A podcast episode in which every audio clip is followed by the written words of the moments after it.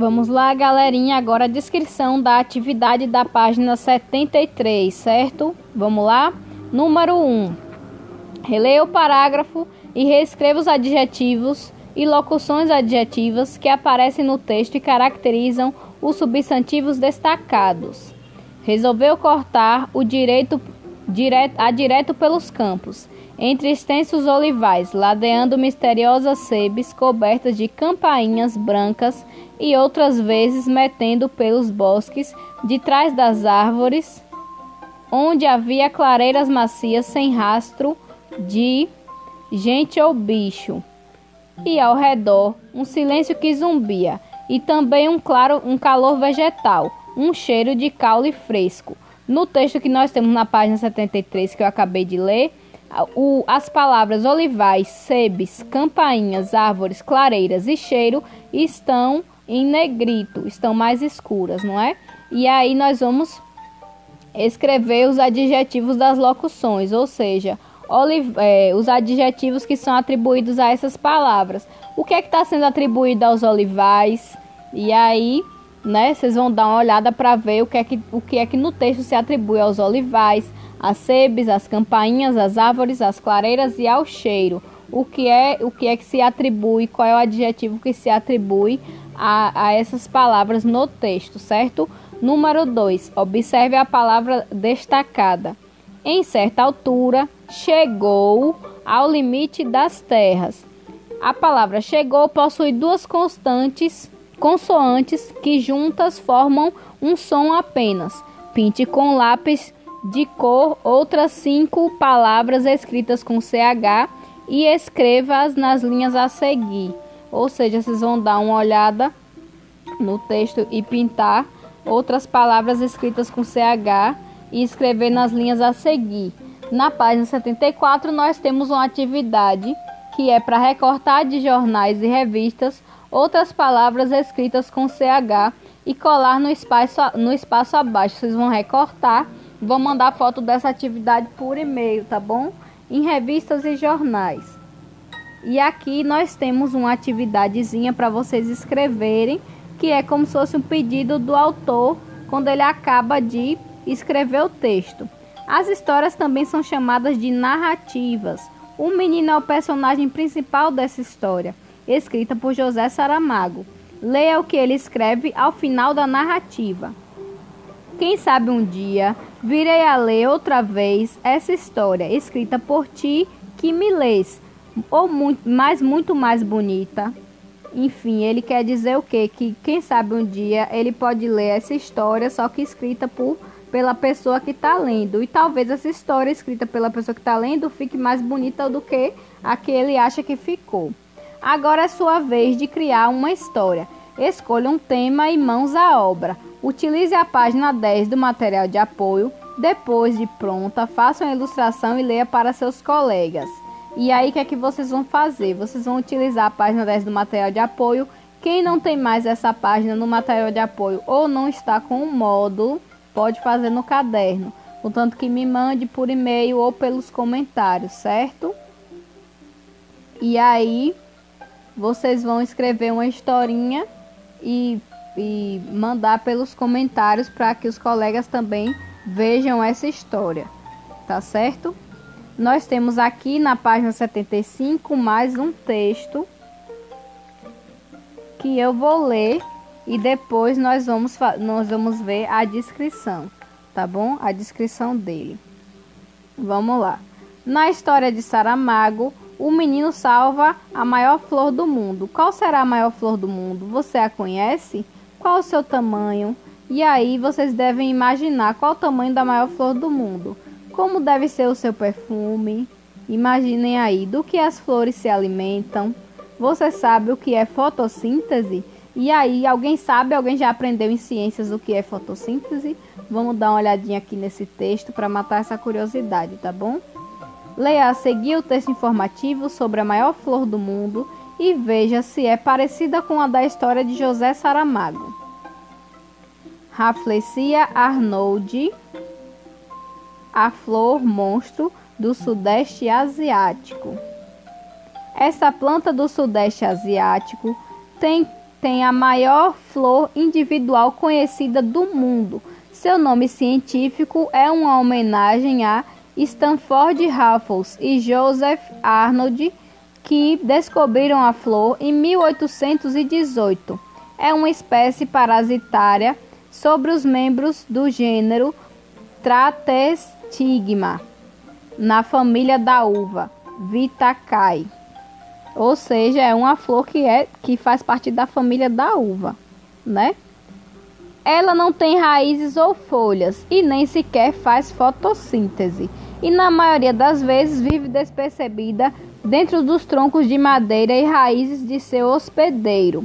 A Rafflesia arnold só se torna visível quando seus botões macios emergem através da casca de seu hospedeiro.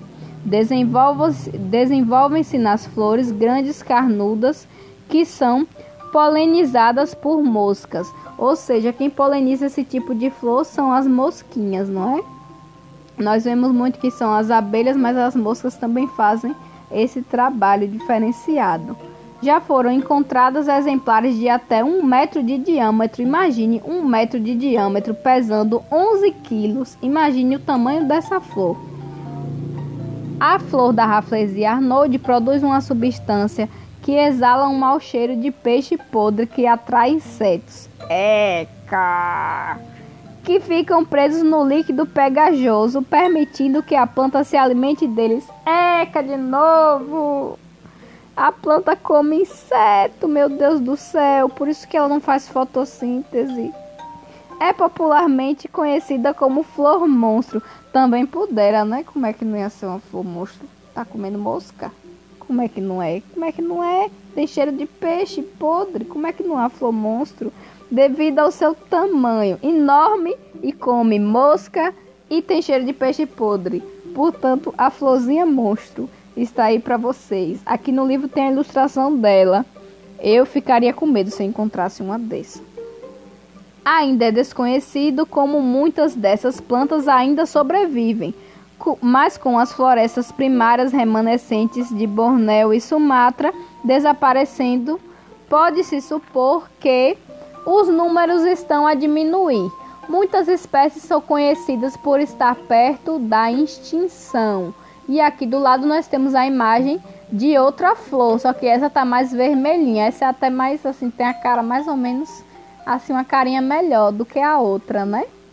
Alguns ambientes estão desenvolvendo, alguns ambientalistas estão desenvolvendo maneiras de recriar o ambiente da Rafflesia arnold em um esforço para estimular sua recuperação, que não foi bem sucedida até agora.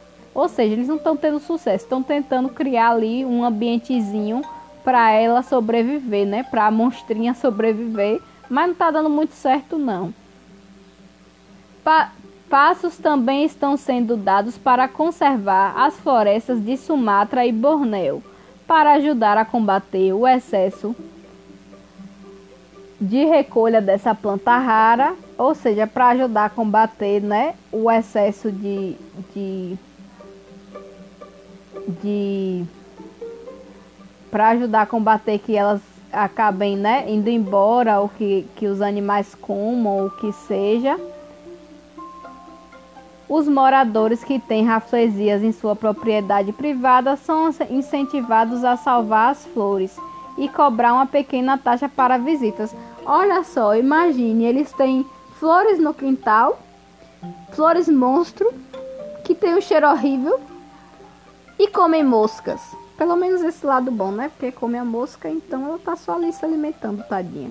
E aí eles estão sendo incentivados a cobrar para as pessoas visitarem essas flores e incentivados a conservar. Ou seja, se ele tiver muito incomodado com o cheiro, né? Ah, eu vou matar essa flor porque tá me incomodando. Não, moço, deixa aí um pouquinho. Que é uma espécie que está em extinção, seja compreensivo, até porque ela chegou primeiro que você aqui. Põe-se no seu lugar, e deixa a florzinha aí, mesmo que ela seja fedorenta, né? É um, uma espécie que nós devemos preservar. É um texto de Larissa Souza, A Flor Monstro do Sudeste Asiático. Disponível em www.cienciatecnologias.com. Agora temos uma atividade aqui. Complete o quadro a seguir com as informações sobre a flor, a maior flor do mundo de acordo com o texto. Lembrando que é a maior flor do mundo de acordo com o texto científico que nós acabamos de ler, certo? Não é mais de acordo com o texto de José Saramago.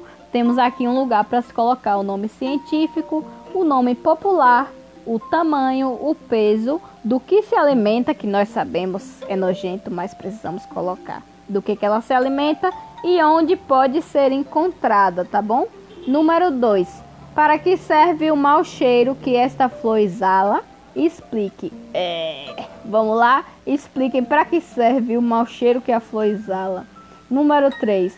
Os dois últimos parágrafos contam o que está acontecendo com esta flor. Explique com suas palavras. O que é que está acontecendo com a flor? Expliquem aí. Número 4. Observe. Muitas espécies são conhecidas por estar perto da extinção. Procure no dicionário um sinônimo para a palavra extinção e escreva uma frase utilizando. Peguem o dicionário ou vão no Google, porque no Google também tem dicionário. Encontrem um sinônimo para a palavra extinção e escrevam uma frase utilizando esse sinônimo.